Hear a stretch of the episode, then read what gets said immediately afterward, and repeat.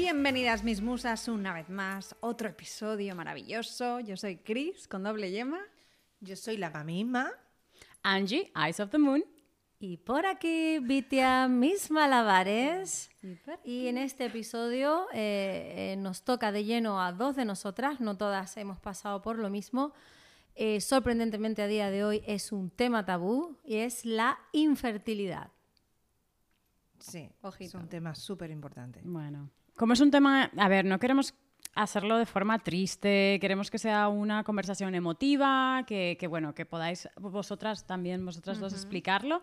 Y por eso nuestros amigos de Supermercado Día nos han enviado pañuelos de la llama para que estemos preparaditas y Por lo que se pueda venir. De la bodega día lo mejorcito. Así que aquí tenéis vuestras copitas para que hablemos tranquilas conversemos y os escuchemos pues venga allá que vamos ¿Quién empieza? ¿Quién comenta? Bueno, yo tengo que decir, porque que no nos parezca, pero hay datos, te voy a dar datos.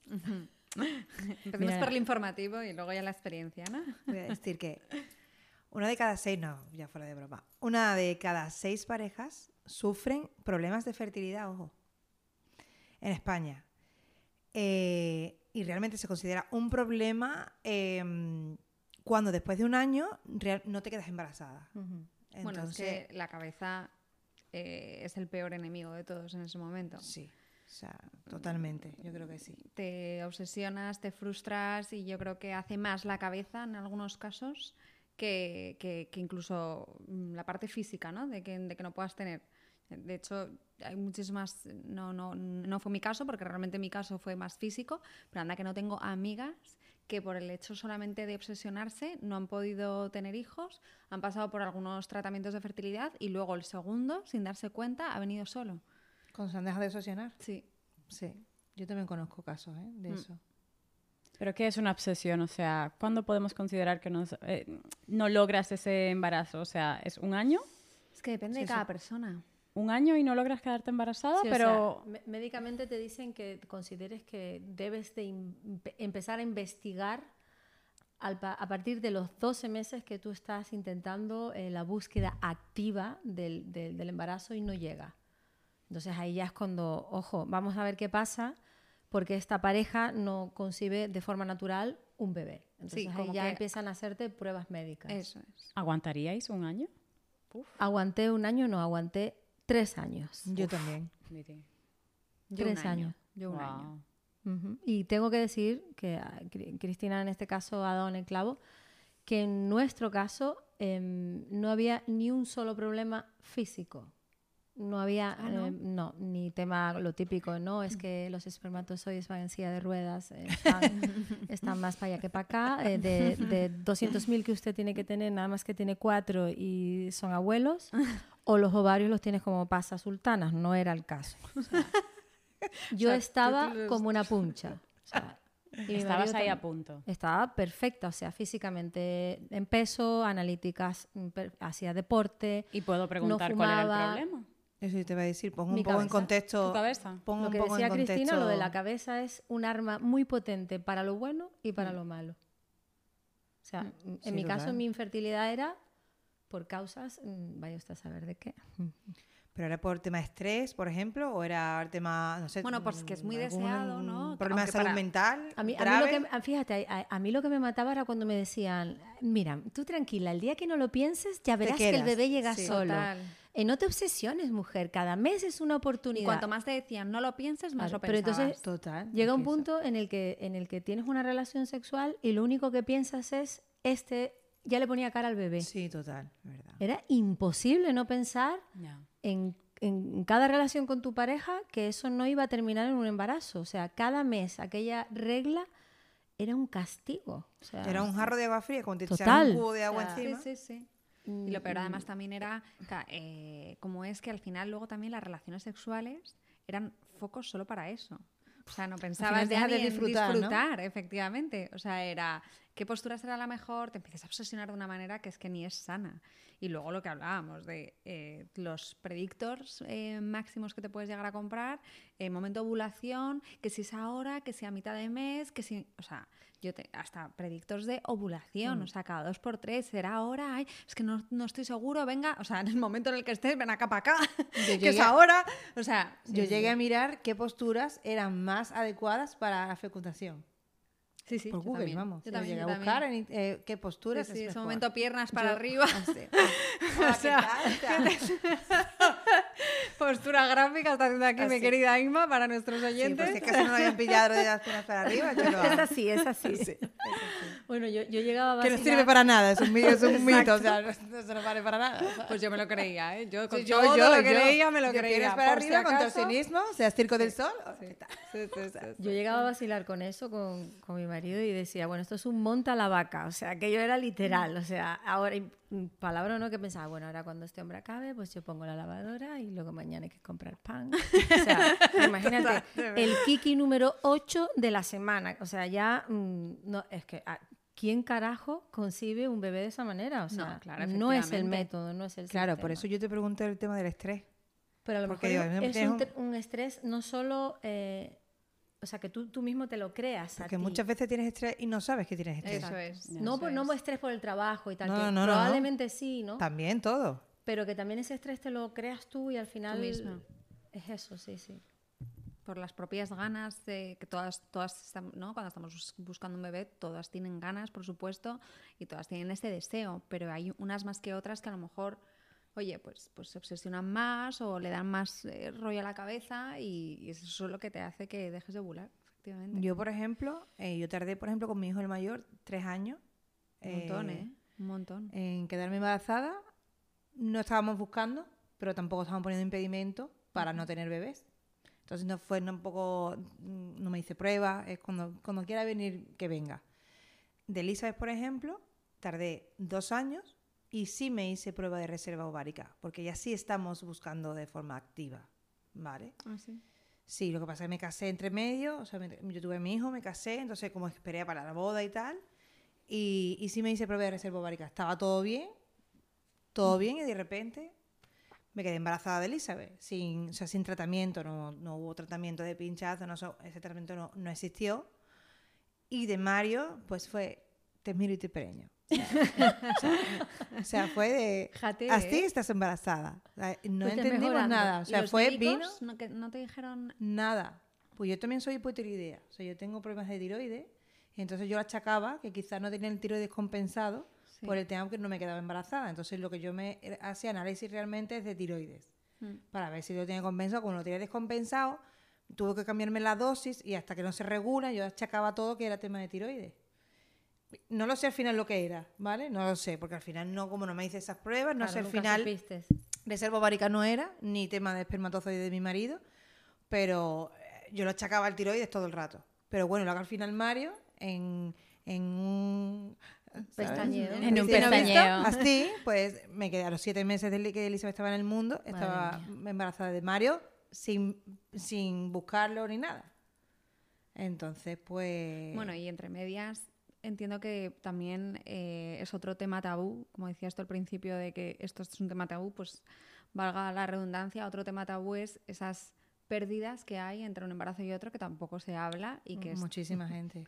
tan importante eh, hablarlo también entre nosotras porque, porque al final no te lo esperas y luego mm, la leche es mayor, ¿no? O sea, Bueno, que- yo que siempre no- pienso en las pérdidas cuando son después de tratamientos que hay gente que está años y no lo Es consiguen una pena. No es una pena porque solo. y o luego sea, lo pierden encima. O sea, no tú.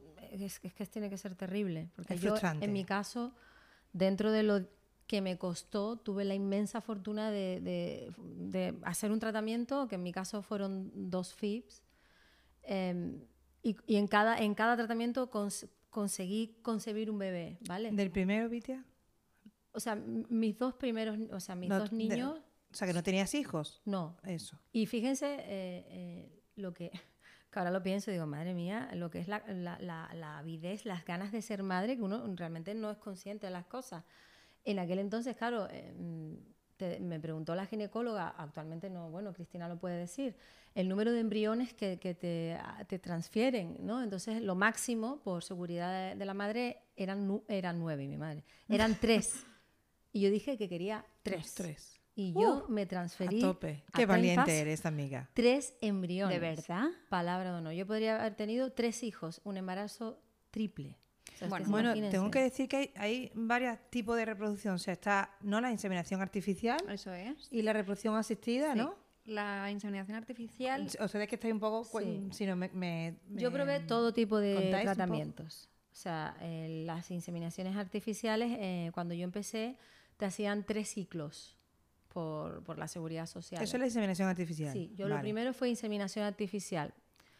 Y ahí no, no tuve éxito. Pero claro, eh, es, es- es terrible cuando tú estás metido en un protocolo de esos.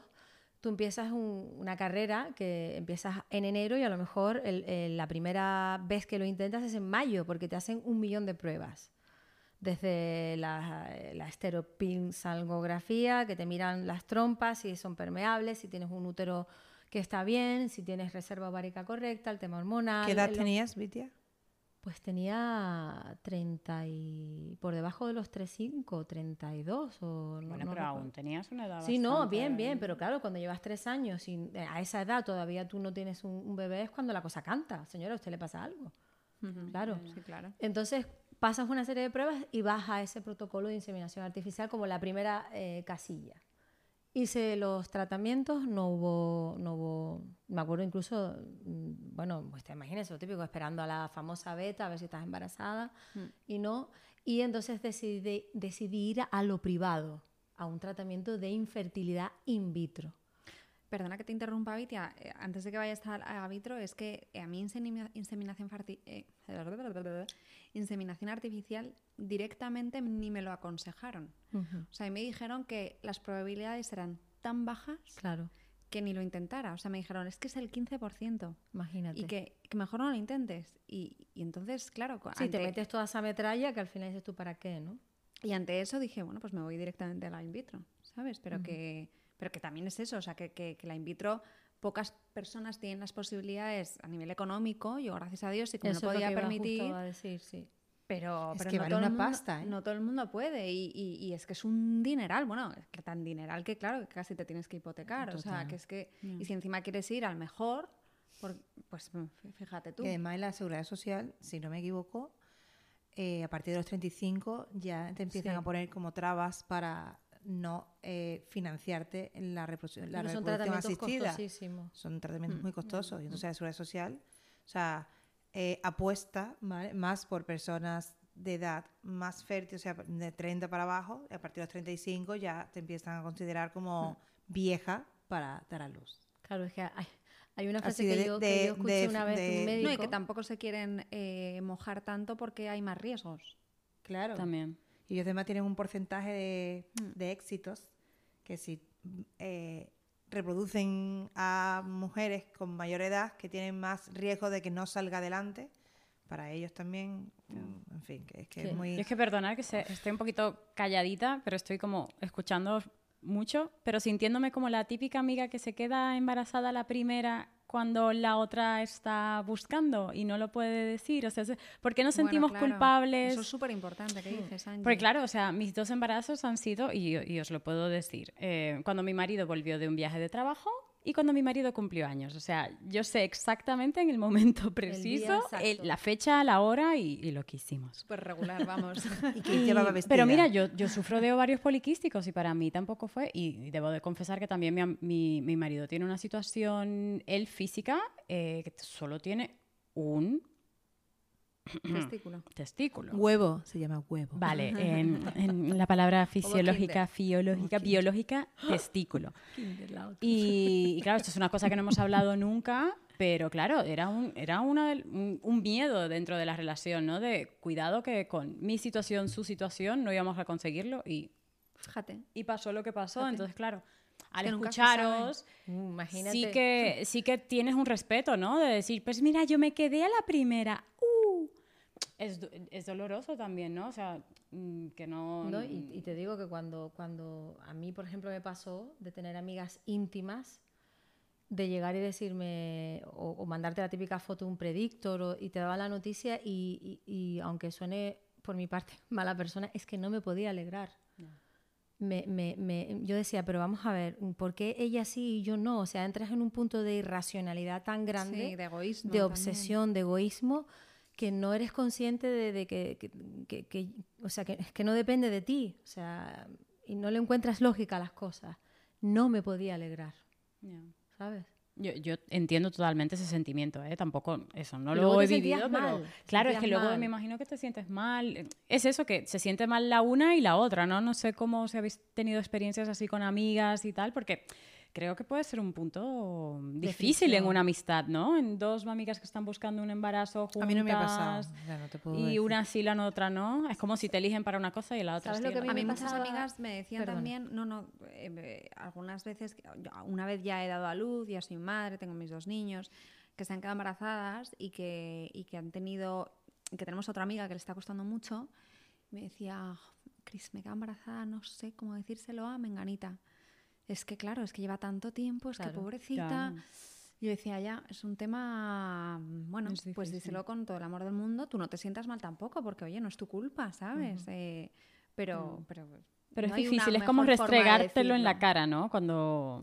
O saber Pero también bueno. qué situaciones son, para mí me resultaban mm, duras, de, de- que pueden ser mm, de la vida común. Cuando ibas a comer a un restaurante, entonces ibas con todas tus amigas que ya tenían hijos y era monotemático, los niños. Y tú con tu marido allí, eh, sufriendo en silencio años sin poder quedarte embarazada y solo se hablaba de los niños.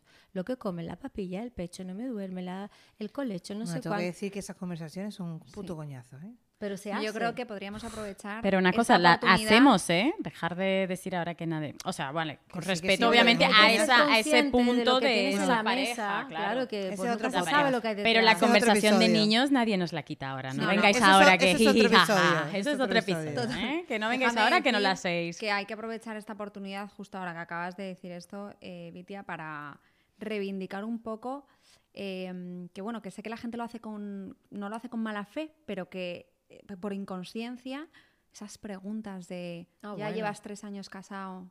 ¿Y para Y, cuándo? oye, ¿y para cuándo? Y no saben realmente la dureza de a lo mejor lo que estás viviendo, Mm. de que no te puedes quedar embarazada, de que llevas mil tratamientos, de que has tenido pérdidas. Y esas preguntas duelen, o sea que hay que, oye, pues, pues tener un poco de, de mano. O incluso cuando tienes el primero te dice, bueno, a mí me lo han llegado a decir, ¿el decirme, segundo pa' cuándo? decirme, hija, pues yo no debería de esperar tanto entre un niño y, no, y otro. Oye, ¿tú qué sabes los problemas que yo estoy teniendo para quedarme embarazada del segundo? Soy Eso imbécil, es, Eso es. Sí, sí. ¿sabes? Porque para decirle, mira, cállate mejor, porque es que calladito está, o calladita está más guapa, porque no sabes el tiempo que yo llevo buscando, o porque no me ha dado la gana, o por los motivos que sea, y al final te crea como un problema que si cuando, cuando tienes novio, cuando te vas a casar, cuando te vas a casar, cuando te casas, cuando vas a tener el primer hijo, cuando tienes el primer ¿Tienes hijo, el primero? el Cuando tienes una cuando niña, tienes ¿cuándo tres, viene el estás niño? loca, ¿eh? No vayas Sí. a tener más niños porque estás loca, como si fuera a criar el bebé el- la otra persona. Sí, bueno, lo que Pero siempre, siempre hay ¿no? preguntas De impertinentes, Preguntas siempre. impertinentes, de juzgar porque sí, porque no. En fin, intente- intentemos tratar esto un poco de, con delicadeza porque... que Cuidado cuando pregunten. todas- Cuidado cuando pregunten a, a- a- a personas que, que no tienen bebé o por qué esperas tanto. Por favor, mm, cuidado. Y yo creo que del otro lado también, ¿eh? Cuando preguntamos sobre el peso, o sea, hay algunas veces que hay una persona un poquito con sobrepeso. ¿Estás embarazada? Hmm. Mm, si esa persona también está pasando por este tipo de problemas, pues ostras, es muy duro. Que quería, eh, no sé si, porque creo que hay- puede ser que muchas seguidoras se sientan identificadas, que a mí lo que me... A, a mí se me hacía eh, complicado el, el tema de cuando tú trabajas ¿no? Eh, y te tienes que enfrentar a una situación de estas personal, ¿cómo le explicas a, a tu entorno laboral eh, o a tu jefe o tu jefa? eh, mira, eh, tengo un problema, eh, tengo un problema de infertilidad, quiero eh, ser madre, no puedo, no siempre encuentras apoyo. Primero porque es un tema tabú en el que normalmente tú no comentas ni siquiera en tu entorno familiar y mucho menos en tu entorno laboral. Segundo porque de entrada mm, ya te ponen el dedo de esta se va a quedar embarazada, me va a pedir una baja, entonces ya estás un poco estigmatizada en- entre medias, ¿no? Y entonces eh, yo me veía un poco, tenía que ir a pruebas a unos determinados horarios cuando tú haces un tratamiento de, de fertilidad, pues eh, por si no lo saben, eh, lo, que, lo que procuran es con una medicación eh, intentar pues que ovules, ¿no? para luego poderte extraer lo que es una in vitro, ¿vale? Extraerte el óvulo maduro, fecundarlo, crear un embrión, dicho a grosso modo, y ya ese embrión fecundado ponértelo lo que se llama una transferencia embrionaria el día en el que tú ya estés preparada para recibir a tu bebé. ¿Vale? Pero todo eso es un proceso larguísimo, con un montón de medicación, de inyecciones, eh, pues una, una eh, presión emocional brutal. Eh, medicación carísima. Una medicación carísima. Tiene que ser una determinada hora, no puede ser cuando tú quieras. Entonces, estás en un, como yo, en una oficina de un banco y, de verdad es que lo pienso y todavía mm, surrealista. O sea, una alarma, eh, hoy a las once y media me tengo que pinchar el Ovitrel. Te dejabas el ordenador porque era el momento en el que había que ayudar al folículo romperse para luego la transferencia ovárica. Y luego sigue trabajando. ¿Sabes? Entonces tu cabeza va a 200, tú estás totalmente enfocada en lo único que quiero ser madre, me quiero ir de esta mierda oficina y no, no te puedes centrar lo que quieres centrarte. Entonces es como el pez que se muerde la cola. Iba a los controles eh, de, de, ovulación, bajaba en el tranvía corriendo, llegaba corriendo sin desayunar, me miraban con mala cara, como esta otra vez llega tarde, y yo decía, pero bueno, es que ¿qué puede salir bueno de aquí? No puede salir bueno nada. Llegabas a tu casa, eh, te tenías que tomar, ¿sabes?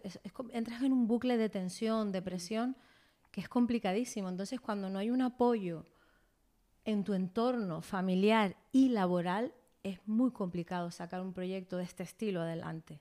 Sobre todo porque cuando yo me vi en el trabajo en el que en un determinado momento me pusieron un poco entre la espada y la pared, yo tenía clarísimo que iba a apostar por mi hijo, o sea, era lo único que a mí me importaba, o sea, tu obsesión y tu prioridad número uno es ser madre. Te toman por culo el trabajo. Y ya buscaré el trabajo que sea el día de mañana, como si me pongo, vamos, a limpiar escaleras. Yo quería ser madre. Por encima de todo. Exacto. Entonces, ahí yo reconozco que lo pasé bastante mal.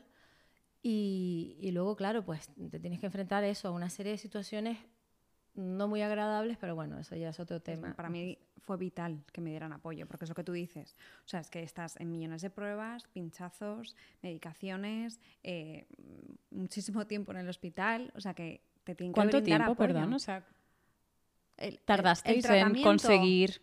Eh, pues yo me acuerdo que empecé en enero del 2020 y, y, me quedé embarazada en el 1 de febrero. O sea que fue oh, un mes. rápido, Cristina. Fue un mes. No, perdón. No, perdón, en diciembre, no, buscando un año y un mes. Eso. Exacto. Entonces fue ahí cuando empezamos el, a buscar eh, alternativas. ¿Pérdidas en ese año? No. no. No, no, que no me quedé embarazada. O sea, un año entero buscando. Y luego ya en diciembre, perdón, no fue en enero, o sea que fue como un mes y medio, pero fue bastante rápido, tuve mucha suerte, mucha suerte.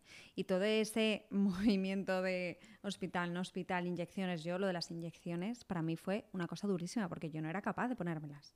O sea, yo llamaba a la tampoco vecina. capaz, tía. Porque yo tampoco, Jorge, mi marido, estaba en ese momento y, y es que no era capaz. Tenía que venir eh, la vecina a pincharme. A mí me las ponía mi marido. Yo le decía, tengo la barriga como un queso de gruyer. Lloraba y me decía, piensa que es para lo que estamos buscando. Mm. Y te veías los morados, ¿sabes? En la barriga, es que es muy heavy. Mm. Yo en mi caso tenía muchísima reserva ovárica y me dijeron que, lo iba a tener fácil. Eh, entonces en, ese momento me, aconsejaron que, fuéramos despacio porque mm, podía haber un riesgo de sobreestimulación ovárica. Y debido a eso fue que solo me salieron dos óvulos. Y fue algo duro porque, porque, claro, lo normal es que te salgan 13, 14. O sea, yo he oído gente que me han dicho de 10 a 15. Y que lo guardan además. Claro, entonces, eh, eh, no, eso los óvulos, porque luego de, ahí te, te sacan como entre... Digo, por si luego eso no va a término, o sea, que guardan óvulos, ¿no? Para... Sí. Eh, ¿Son los óvulos o son los embriones? Los embriones. Son los embriones. Ah, bueno, sí, yo sé que algo se, algo los embriones, sí, son los embriones fecundados, pero de los óvulos que te pueden salir como una barbaridad. Sí, y de ahí los de mejor calidad. Se cogen los de mejor calidad y luego ya eh, bueno, los fecundan y son los embriones los que, y te pusiste los que congelan. los dos que tenía. Efectivamente, los dos que tenía son Jaime y Pedro. Pero para mí, y una cosa que quiero decir un poco a las seguidoras, que, que fue una experiencia mía bastante vital también, que fue que, claro, a mí me dijeron, oye, han salido solo dos óvulos. Eh, bueno, aquí pensábamos que iban a salir más. Aquí ya es tu decisión si te quieres eh, poner uno o dos. Entonces, lo único que te dicen ellos es, eh, la- nuestra recomendación es que es uno y que vayas poco a poco, porque es riesgo, o sea, es un embarazo de riesgo, pero eso te dicen es un embarazo de riesgo, no te dicen nada más, o sea, no- que no sea un riesgo para ti o para los niños, no lo sabes. Y me dejaron 10 minutos para decidir. Madre mía. Y en ese Sí, momento, uno o dos. Sí, uno o dos. Me encerré ahí con mi marido y, y- y me dijo él, bueno, ¿yo qué te voy a decir? Yo, pues mellizos me encantaría, ¿no? Como esa idealización. Pero también hay que tener en cuenta el riesgo que, que puede ser, ¿no? Y, y- y luego que tampoco te dicen que de esos dos óvulos uno se puede dividir y que sean trillizos, ¿no? Que también existe la opción. Y, y ahí en ese momento tuve que decir si uno o dos. Entonces, Algo tan trascendental en tu vida. tan trascendental. Entonces yo en ese momento sí que tomé la decisión de dos. ¿Por qué? Porque me dijeron que los dos tenían calidad C, que va de la A a la D. La D es como la peor calidad y la A la mejor. Entonces la C tampoco era la ideal, ¿no? Entonces yo lo que le pregunté es, vale, ¿y si, y si congelo uno, puede ser que pierda calidad congelado? Y me dijeron, bueno, nunca se sabe. A ver, no debería, pero no te puedo decir que sí a ciencia cierta. Entonces fue lo que me hizo a mí tomar la decisión de, ponerme dos. Pero claro, como luego yo tuve un parto muy malo, no significa que esto vaya a ser así para todas las mujeres, ni mucho menos. Pero siendo un parto múltiple, sí que es verdad que si te salen muchos más óvulos de los que me salieron a mí, si te salen 10, 15 o mm, que tienes 5 embriones congelados, que es mejor, mm, mucho mejor de uno en uno. Eso es un poco el consejo que yo les yo- doy a las personas que estén pasando por este momento, porque Es lo que les decía al principio, eh, cuando yo creo que muchas mujeres les cuesta, eh, o tienes que ser muy, muy, no, muy, muy cabal o muy, realmente muy fría para decir no, uno, porque de hecho en el segundo tratamiento me puse dos. Por eso, porque normalmente te dicen, bueno, tienes un 50% de que cada embrión sobreviva y cuantas más opciones tengas mejor, ¿no? Entonces siempre te queda esa, esa pequeña duda. Mm. Y luego, luego, bueno, ya esto es un toque de, de esperanza para, para que nos están escuchando, que cuando son casos de este estilo, eh, no siempre eh, hay que perder la esperanza y que lo importante es siempre, siempre, siempre, siempre eh, focalizarte en lo que estás buscando mm, y pensar que tarde o temprano lo vas a conseguir. Nunca tirar la toalla, jamás hay que tirar la toalla. Perdón. Ay, Ay, mi amor.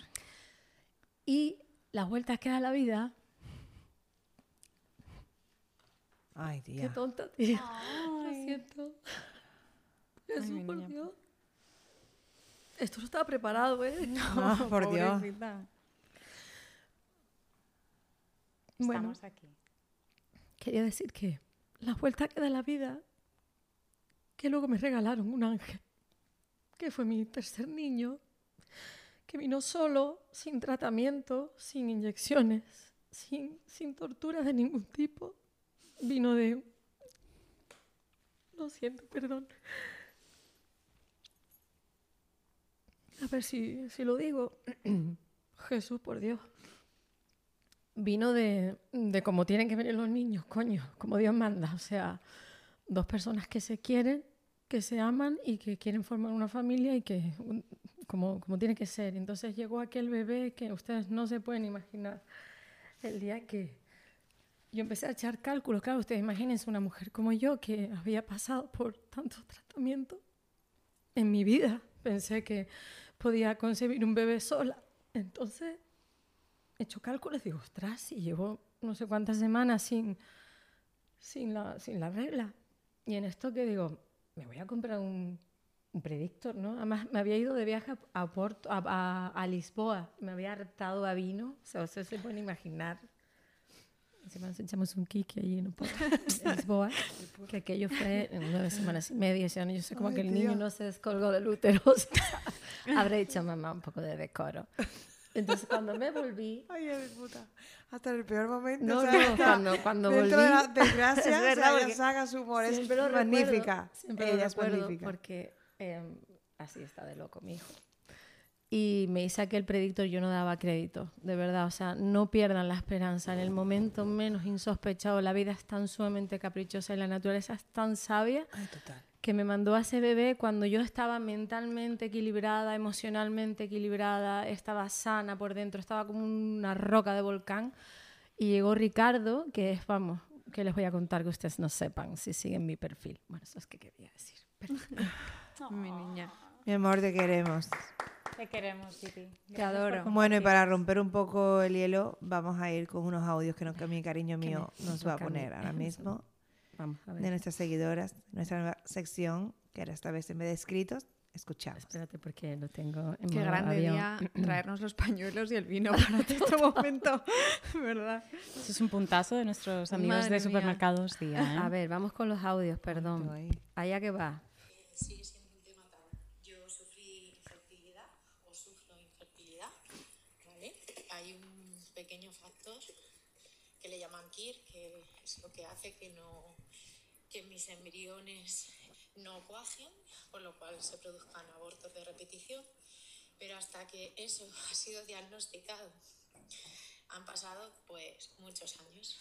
Y en esos años de búsqueda, la que se perdió en la búsqueda fui yo porque quieres bajo toda costa ser madre y has sido muchas veces, porque cada vez que te proyectan una FIF, cada vez que tienes tus embriones en tu útero y hace que te sientas muy sola, porque como nadie es capaz de decir, pues mira, sí, estoy en un tratamiento de fecundación in vitro, estoy en un tratamiento de, de inseminación, entonces creo que recomendaría a las personas que inician tratamientos que nos acompañen especialistas y nos sepan acompañar ese duelo. Porque si no es alguien que lo ha sufrido, os aseguro que, que no nos saben acompañar, aunque quieran, pero no saben. Y bueno, ahí mi chapa. Muchas gracias por escucharme. Un besito para todas y gracias por vuestro programa. Bueno, gracias primero que nada a ella, ¿no? Por, por, Por haberlo contarnos su- contado. Sí, por su audio y por... Madre mía, abortos de repetición, colega. Qué heavy, qué fuerte. No, y lo que ha dicho de te pierdes tú. Nos perdemos, se nos Sí, va sí, la sí, cabeza. sí, es que por... por... Te- ya dejas de ser tú, ya estás. Incluso hay enfocada. parejas que luego te comentan con el tiempo que terminan hasta separándose. Se Sí. culpabilizan unos a otros. No, bueno, es horroroso. Por tu horroroso. culpa eh, o, o te empieza a entrar una paranoia que... No, claro, imagínate en el momento en el que, en mi caso es verdad que los dos teníamos problemas, pero imagínate en el caso en el que esté solamente una persona, ¿no? Que aunque la otra tenga que dar ese apoyo, pero quién sabe, a lo mejor hay momentos de parejas que se cu- culpabilizan, ¿no? Los unos a los otros. Y luego eso que dice en el audio, muy importante, que todo el personal médico te acompañe. Yo, mi ginecólogo era muy bueno eh, a nivel médico, pero muy duro eh, en humanidad me lo hizo pasar muy mal. O sea, a mí tal Sí. cual me dijo, mira, eh, tú, eh, aunque quisieras, no podrías tener hijos. ¿En serio? Y eso es y un yo, bueno, profesional. perdona, es que quiero tener hijos, por eso estoy aquí. Me dice, no, no, es que tú tienes... Yo lo, que, lo único que tenía era no ovarios poliquísticos, porque ovarios poliquísticos además es algo que es súper común en todas las mujeres y, que, y que no significa que poliquísticos sean malos, sino que tienes muchos quistes que no significa que sean malos. No, tía, y eso no te hace que no, te, no Tengo puedas una tener amiga que tiene ovarios poliquísticos y se quedó embarazada perfecta, sin, o sea, sin, pro- Sí, sí. sin- A mí lo que me dijo vamos. fue, mira, aunque tu marido pudiera, tú no puedes tener hijos sola. Y yo, pero vamos a ver, si yo lo, que tenía era el síndrome de varios poliquísticos, que es algo distinto a varios ¿Y- ¿Y, ese poliquísticos. doctor te llegó a comentar que les- podrías hacerte a lo mejor un tratamiento con ovodonación? Que eso también es... No, no me lo dijo porque todavía, o sea, no habíamos No llegado, a ahí. eso, ¿no? Pero? Ovodonación es cuando la, la mamá eh, su, pues tiene las posibilidades físicas de, de gestar un bebé, pero no puede tener un bebé eh, con sus propios óvulos. Ah, ok. Hay una cosa que, que, bueno, este tema creo que da para otro episodio. Claro, hemos centrado en la inf- infertilidad, hablando de la fertilidad, pero también luego hay muchos medios hoy por hoy para ser madre. Luego también hay cosas muy extrañas de que puedas elegir el color de los ojos de tu bebé, bueno, bueno. eh, que puedas hacer tantas cosas que esto, esto es otro tema, ¿no? Gracias a los donantes, tanto de óvulo como Claro, de o sea, le estamos dando la posibilidad a parejas del mismo sexo de tener niños. Estamos gestando niños. O sea, hay esto es un tema brutal, ¿eh? Para tratar. Da para más, da para Sí, Da para me mucho acuerdo- más, pero lo trataremos en otro Yo me acuerdo que me episodio. informé Les pongo muchísimo de todo eso cuando me entré en todos esos tratamientos de fertilidad intentar averiguar porque es que no hay claro no tienes conocimiento tampoco tienes esa información ni, ni tienes ese interés en aprender sobre ello cuando piensas que te vas a quedar de una manera natural, ¿no?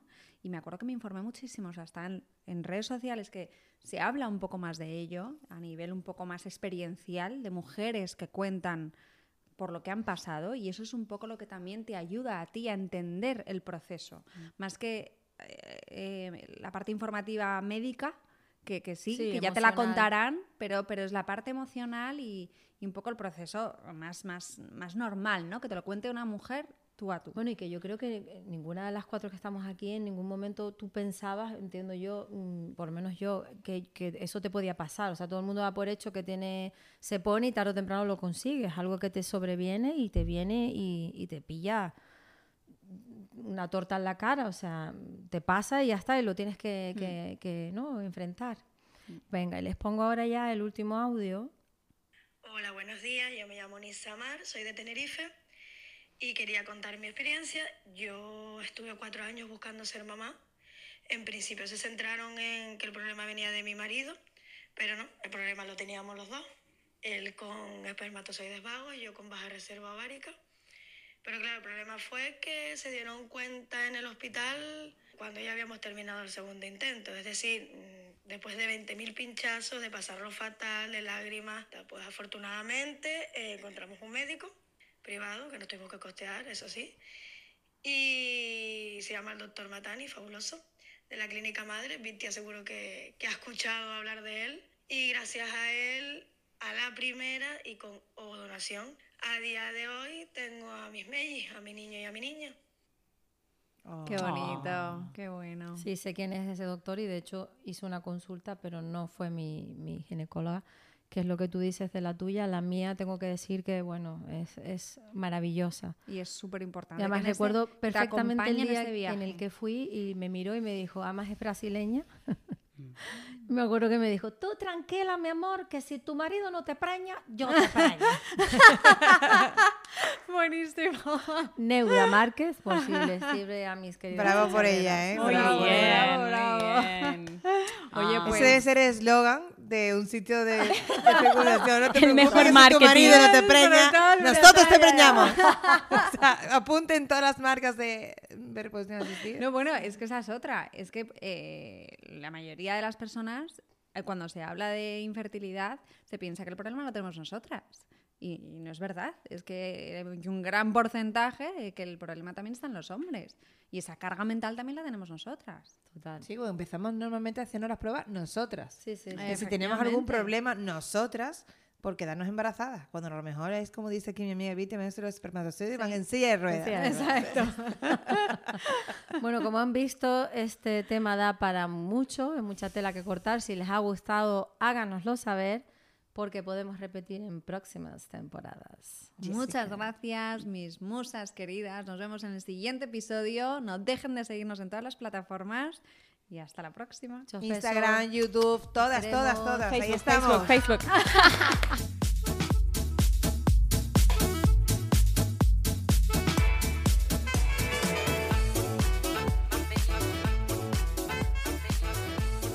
Patrocinado por Día. Dirigido y producido por Begoña Artiles. Música por Rosantic.